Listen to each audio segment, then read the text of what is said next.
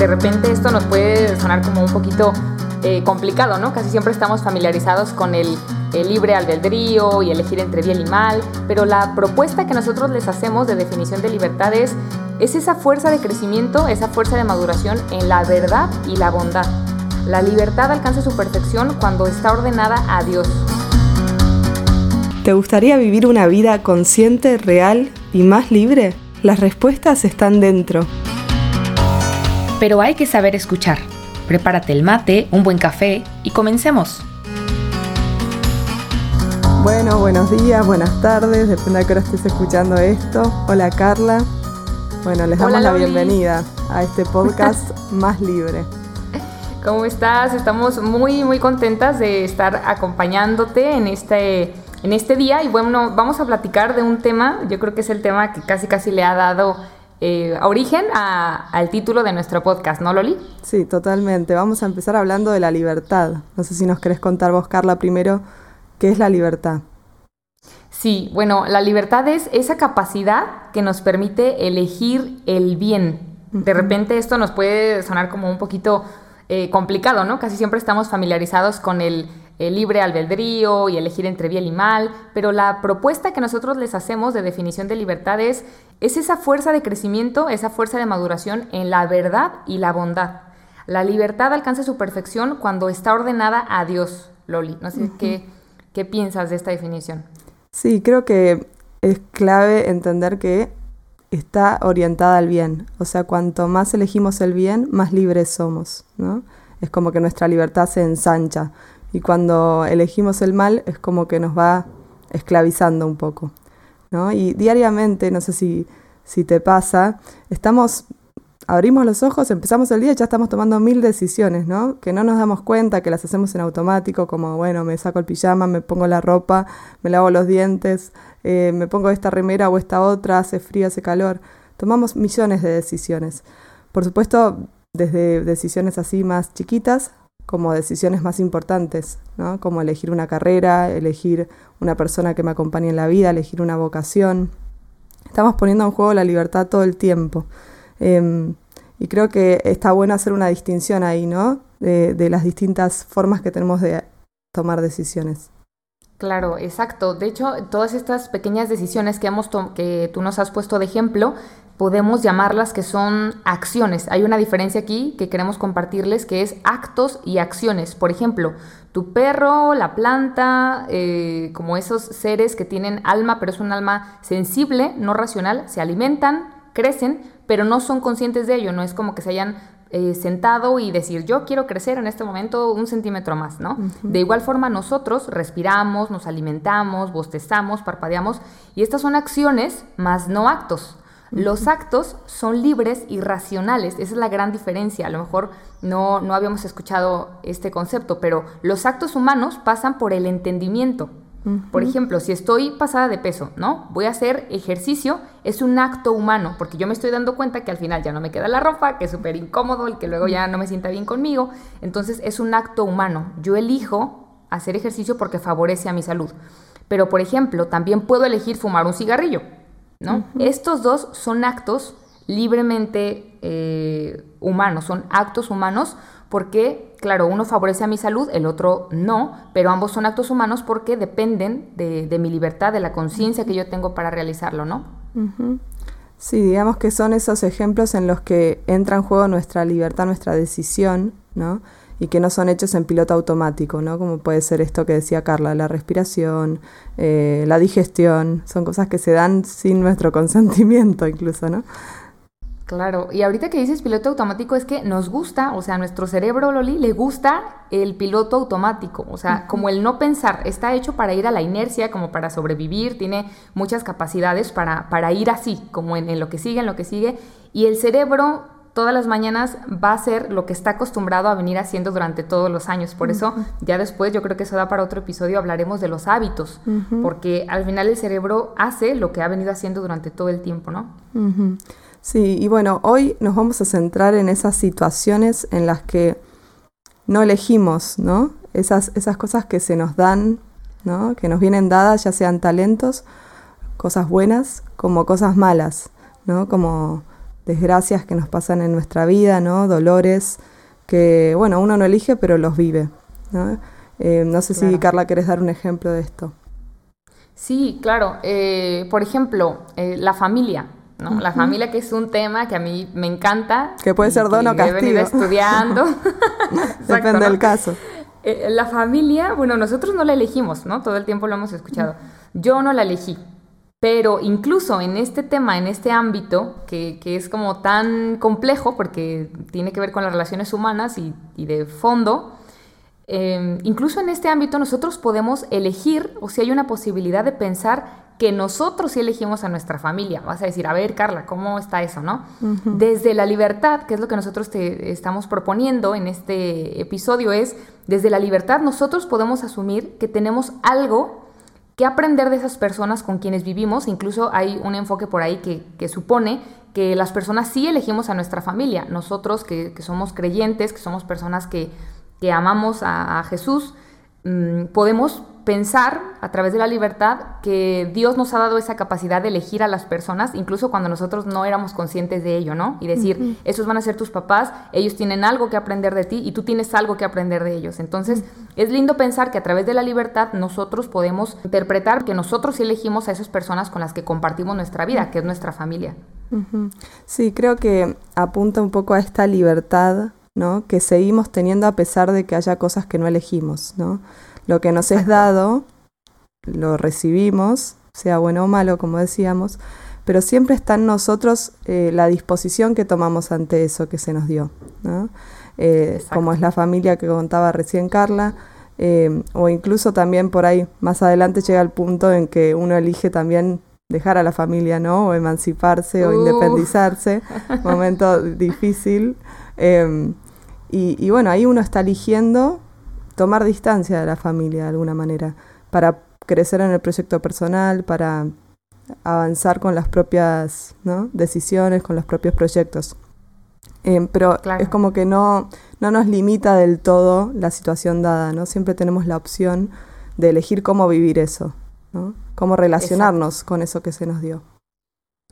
Sí, y justamente ahorita que, comentas eso, Loli, es eh, la libertad interior de la que ya hablaba Víctor Frankl, este psiquiatra austriaco, y es, es la actitud que nosotros tomamos al fin de cuentas de esto que se nos es dado y no podemos decidir, porque iniciamos este, esta plática diciendo o dando ejemplos de todas las cosas en las que nosotros sí podemos elegir y elegimos todo el tiempo, ¿no?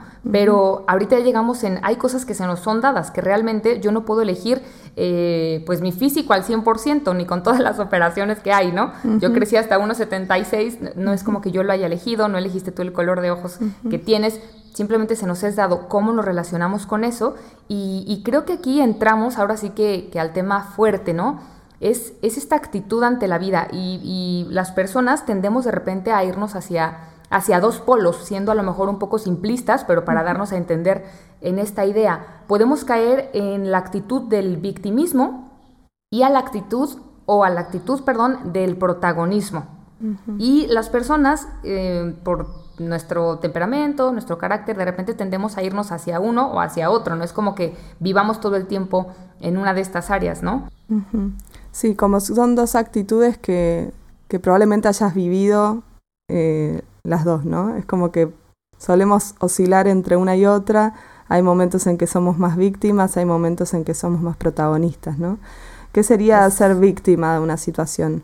Eh, bueno, frente a estas cosas que decíamos que uno no elige, como puede ser el color de pelo, como puede ser la familia, como puede ser el lugar donde nací, eh, la educación que recibí, uno puede tomarlo como uh, esto me pasó a mí y yo lo estoy sufriendo. Y, como castigo, ¿no? Como castigo, como que no hay nada que hacer, como que no hay, no, no hay ningún tipo de control sobre la situación o no, no hay nada que yo pueda hacer para modificarlo. Y es como que uno lo padece simplemente. También puede llevar un poco a una actitud de queja, ¿no? De, de centrarse en lo que no hay, en lo que falta. Y genera, bueno, un montón de emociones, ¿no? Tristeza, melancolía, ¿no? Rencor, enojo. Y, nos puede pasar esto, ¿no? Porque hay situaciones difíciles también que nos tocan atravesar y que uno no entiende por qué, ¿no? Y es este de ponerme por qué, por qué, por qué me pasa esto a mí, por qué ahora, ¿no? el protagonismo sería pasar del por qué al para qué, ¿no? Como una actitud distinta o una visión distinta de la situación que uno no elige, ¿no? Donde uno dice, bueno, esto es lo que me tocó y qué puedo hacer con esto, ¿no? O qué sentido le puedo encontrar a esta realidad que, me, que recibí, ¿no? Em, Exacto. Y me pone en un lugar más activo. Totalmente, porque como tú decías, el victimismo al final es como ser receptor simplemente, ¿no? Esto es lo que me pasa, lo que me hacen, lo que me acontece eh, lo que me tocó, pero la actitud de, de, ser protagonista, pues al final es yo soy quien está decidiendo, yo soy quien estoy al timón de mi vida, ¿no? ¿Qué elijo hacer con esto? ¿El para qué? Un ejemplo que, que, yo les puedo compartir, aquí ya nos vamos a ventanear desde el primer episodio, porque así somos nosotras. Por ejemplo, yo tengo, soy la, la, segunda de tres hermanos, mi casa es muy pequeñita, bueno, desde que vivía en casa de mis padres, mi casa es muy pequeñita, entonces, eh, claro, pues nunca tuve como un espacio asignado, de hecho, cuando éramos pequeños compartíamos incluso cuarto, mi hermano, mi hermana y yo.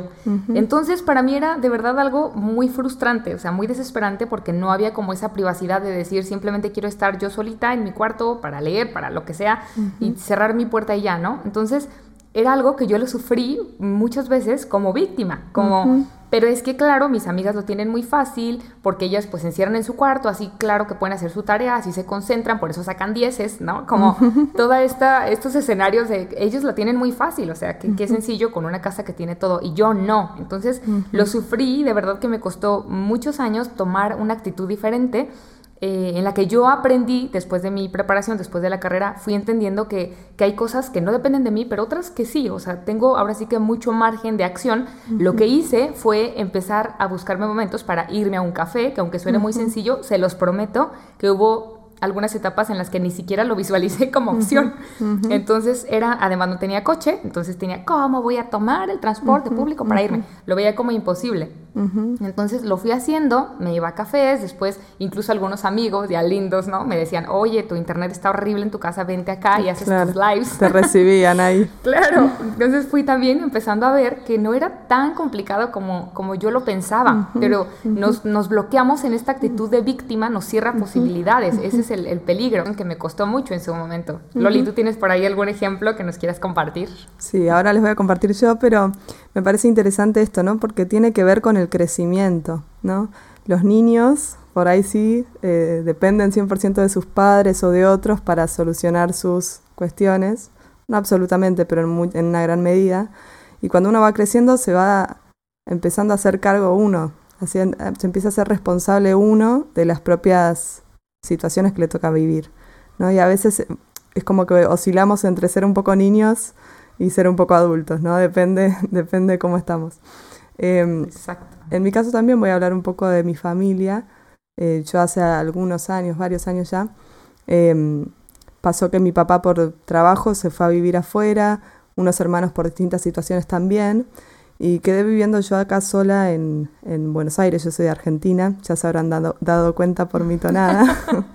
Em, y bueno, para mí en ese, en ese primer momento yo soy muy familiar, sentía como que todos se iban y me dejaban a mí, ¿no? Como una cosa totalmente personal y que, y que era injusto, ¿no? Porque yo me quedaba, pero todos los demás se iban y, yo tenía que adaptarme, yo tenía que acomodarme y, estaba en ese lugar, ¿no? Que creo que también a veces es parte de, del proceso de aceptación de ciertas situaciones, ¿no? Pero hubo un segundo momento en mi vida en que, bueno, volvieron, se volvieron a ir, hubo así cambios. Y, y lo viví muy distinto, porque lo pude vivir desde un protagonismo de, bueno, qué bueno que ellos puedan elegir qué hacer con sus vidas, ¿no? Ahora, mientras tanto, me toca a mí elegir qué hago con la mía, ¿no? Como no vivirlo como algo que padezco, sino al revés, como, bueno, y yo entonces que me, me, me llevó a confrontarme, ¿no? Yo qué quiero hacer con mi vida, ¿no? Eh, es como que te pone en un lugar muy distinto. Uno se da cuenta rápidamente cuando está siendo víctima y cuando está siendo protagonista. Creo que algo clave en esto es la aceptación de la situación que me es dada, ¿no? Aceptar que esto es lo que me tocó y dar un paso más. Quedarse en esto es lo que me tocó me deja en el victimismo. Recibir esto es lo que me tocó y hacerme cargo o, o modificar lo que quiera modificar, lo que pueda modificar para ir hacia donde quiero ir, es pasar a un protagonismo. Claro, además fíjate, me encanta porque desde esto que nos cuentas, la libertad está presente en todo momento. Tú pudiste elegir quedarte ahí, incluso ver a tu familia con resentimiento, ¿no? y, y, te atora, o sea, te atora porque no ves otras alternativas y simplemente decir, esto es lo que me hicieron. Entonces, al final no es como que te hicieron nada, tú tomaste responsabilidad también desde la libertad de tu vida ok, todos están yendo, parece que también me confronta y voy a ver qué voy a hacer yo con la mía, ¿no? Si ellos están tomando esa decisión de irse por proyectos personales, por lo que sea, bueno, ¿yo qué voy a hacer con esto que, tengo? Entonces, eh, me parece que al final, como les, les, les, comentábamos, esto es una tentación para todos en ciertas etapas de nuestra vida y hay que estar como alertas, alertas para saber qué, en qué posición nos estamos encontrando. Entonces, de repente, si quieres por ahí algunos tips o algo para identificar, ya nos decía Loli, el victimismo está muy sencillo. Tú conoces a personas que se quejan constantemente, conoces personas que, que en general se sienten mal, tú las ves como tristes, como un poquito enojadas. Claro, el tema de las emociones ya lo iremos platicando en otro podcast, pero creo que sí nos van dando como pistas, ¿no? Sí, totalmente. Y creo que es un poco también la visión que cada uno tiene de la libertad, ¿no?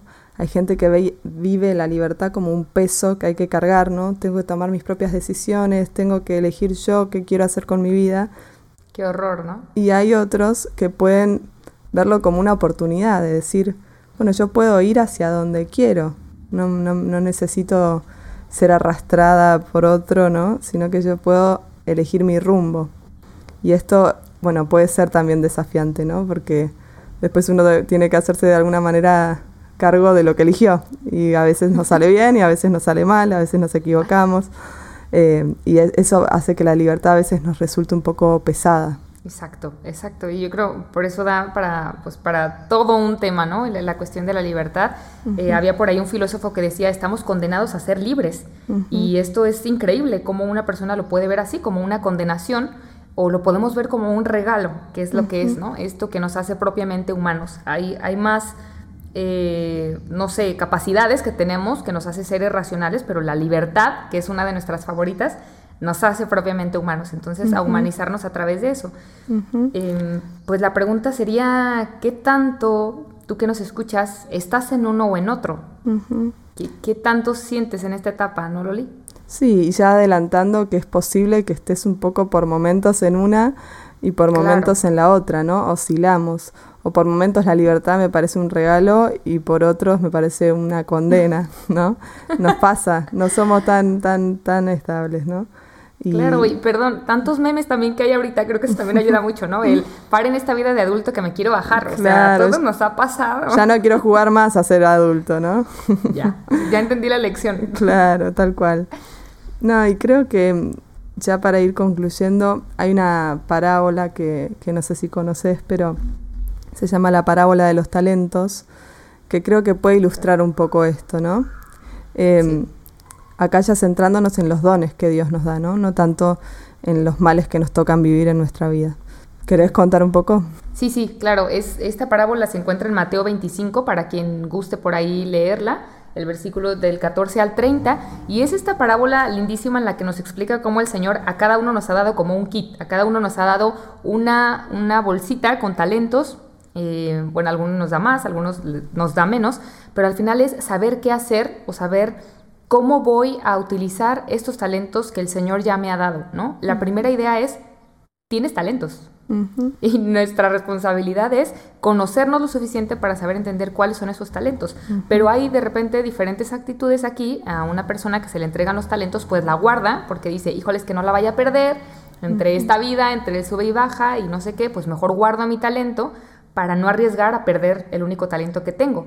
Eh, bueno, las otras personas ponen sus talentos al servicio, los ponen a trabajar y lo lindo, el mensaje es que las personas que pusieron a trabajar sus talentos multiplican estos talentos. Entonces, por ahí dice la palabra de Dios también, a quien más eh, tiene, incluso más se le dará. Entonces, Totalmente.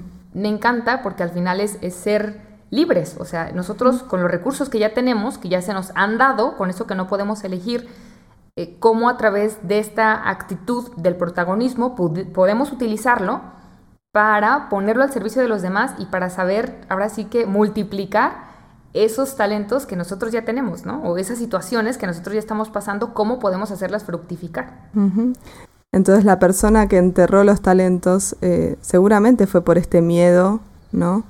A arriesgar, este miedo a tomar mis propias decisiones y que no salga como esperaba, ¿no? A, salir de la comodidad del victimismo, ¿no? De, bueno, recibí solo un talento y me quedo acá y poder multiplicarlos. Bueno, esto es algo que te puede pasar, ¿no? Que nos da miedo hacer uso de esa libertad y hacer uso de, de, lo que recibimos para ir por más, ¿no? no conformarnos. Claro, me encanta porque además eh, esto, este miedo que puede ser muy fuerte, incluso paralizante, eh, pues es como esta mentalidad de voy a hacer cosas para no perder, pero no para ganar. O sea, estás perdiendo de, vista el voy a hacer cosas para, para ser libre, porque venimos a eso, ¿no? A ser libres, a tener vida en abundancia, y a veces queremos simplemente por sufrir menos, por no perder lo que ya tengo, pues quedarme ahí donde estoy, ¿no? Al final es algo que nos puede pasar a todos. Entonces, pues bueno, vamos cerrando este primer episodio. Queremos sugerirte para para este podcast de Más Libre, que tengas una libretita, ¿verdad, Loli? Nos pusimos ahí de acuerdo y dijimos, a ver, ¿cómo le vamos a hacer para estar en comunicación, para escucharlos, para saber qué piensan de esto que nosotros compartimos? Queremos sugerirles que tengan una libretita, que nos manden una foto de su libretita y, por ahí para, estar en comunicación. Nosotras también las vamos a tener, ya comprometí aquí a Loli. y bueno, me estoy enterando ahora. queremos dejarles una, una actividad. Yo creo que a todos nos viene bien de repente eh, pues parar un poquito y, escribir sobre estas nociones, estas luces que nos van llegando.